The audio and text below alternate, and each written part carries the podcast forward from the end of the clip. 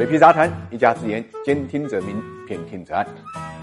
俗话讲啊，小赌怡情，大赌伤身。赌博呢，从来不可能成为发家致富的这个路径，反而呢，会成为身败名裂的缘由。那么这一回沾上赌博，这根悬的呢是金立的刘立荣，他是金立的董事长，不仅呢让自己身败名裂，而且呢把金立这个手机品牌呢拖入了一个不洁的深渊。那么这个刘立荣这个人啊，还是一个很爽快的人，跟一般的人涉及到赌博躲躲闪闪不一样，他倒是坦率的承认了自己的确是赌博赌输了不少。钱钱啊，那么这个费用在十几亿左右，他当然呃也为自己的这个赌博做辩护啊，认为呢，经历今天的这个状况，并不完全是因为自己挪用公司的资金赌博造成的，而是经历在过去几年中间本身每年的运营呢就在亏损。当然，对这个说法呢，业内人士也未必完全赞同，因为尽管经历在渠道的营销方面也有投入，但是大家算下来呢，这个数量级呢也就在几个亿左右，绝不可能呢造成呢整个经历呢陷入这个危机，更不。可可能呢，造成账面呢这个接近上百亿的这么一个窟窿。那么刘立荣呢，已经在香港待了十个月了。那么由于人不在，所以呢，各自的说法呢也很难得到呢这个验证。呃，我们只能看最后董事会究竟会跟他怎么算账了。这个刘立荣一九七二年出生在湖南，从中南大学毕业以后呢，呃，曾经分配到了天津一家研究所工作。但是呢，刘刘立荣啊就觉得呢，别人羡慕的铁饭碗呢不是他所要的，所以他待了一年之后呢，他就跑到广州闯荡。进了一个传奇企业，就是小霸王。当时啊，因为不满利益分配的段永平呢，带着精锐团队呢出走了小霸王啊。在这种缺兵少将的背景下，刘立荣由于头脑灵活、做事细心啊，仅仅入职半年就受到总经理杨明贵的赏识，从一个技术员呢就跳升到了生产管理部长。那么，一九九七年，刘明贵带着刘丽荣呢也离开了这个小霸王，创立了金正这个公司，转做呢 VCD 啊。当时还不到二十五岁的年龄，刘丽荣呢就成为金正集团的常务副总裁。但是金正红火的日子没有持久，就因为零部件商啊叶小帆走私案呢受到牵连。刘丽荣呢在两千零二年呢离开了金正，就自立门户，成立了金立公司。创办这个金立以后呢，刘丽荣一心想做回 DVD 的老本行，但是经销商。商呢都认为 DVD 呢是夕阳产业，劝说呢他转做手机行业。这个刘立荣还是从谏如流啊啊，这个开始呢就琢磨这个手机啊这个新行业。在他的巧妙布局下呢，金立是开了个好头啊。零三年的时候，金立手机的销量呢已经突破了百万。零五年，他重金聘请刘德华做形象大使啊，借着刘天王的名义呢，金立的知名度呢走到了一个小高峰。一零年的时候，金立工业园呢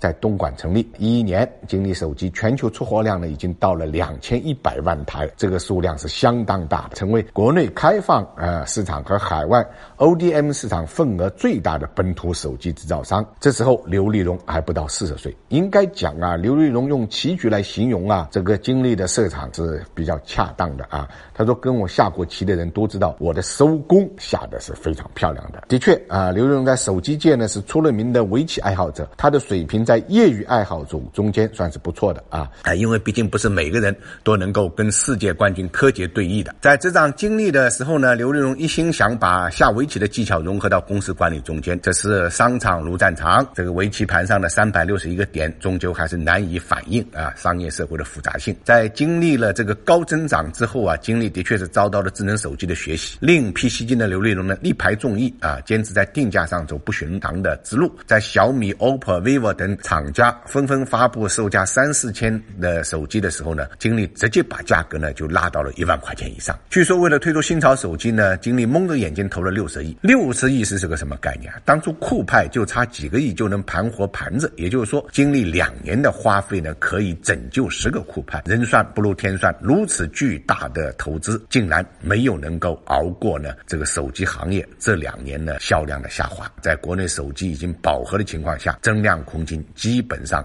就已经不存在了。那么销量的下滑意味着公司现金流难以稳定，这恐怕也是刘瑞荣为什么在牌桌上去赌一把的很重要的一个原因。其实，在围棋中间有一个叫做“卫生”的术语啊，所指的是一盘棋尚未走活，存在着被全部拿掉的风险啊。如今的经历呢，似乎也正陷入这个卫生的困境之中。作为棋手的刘立荣，还有解决之道吗？恐怕他已经没有机会了。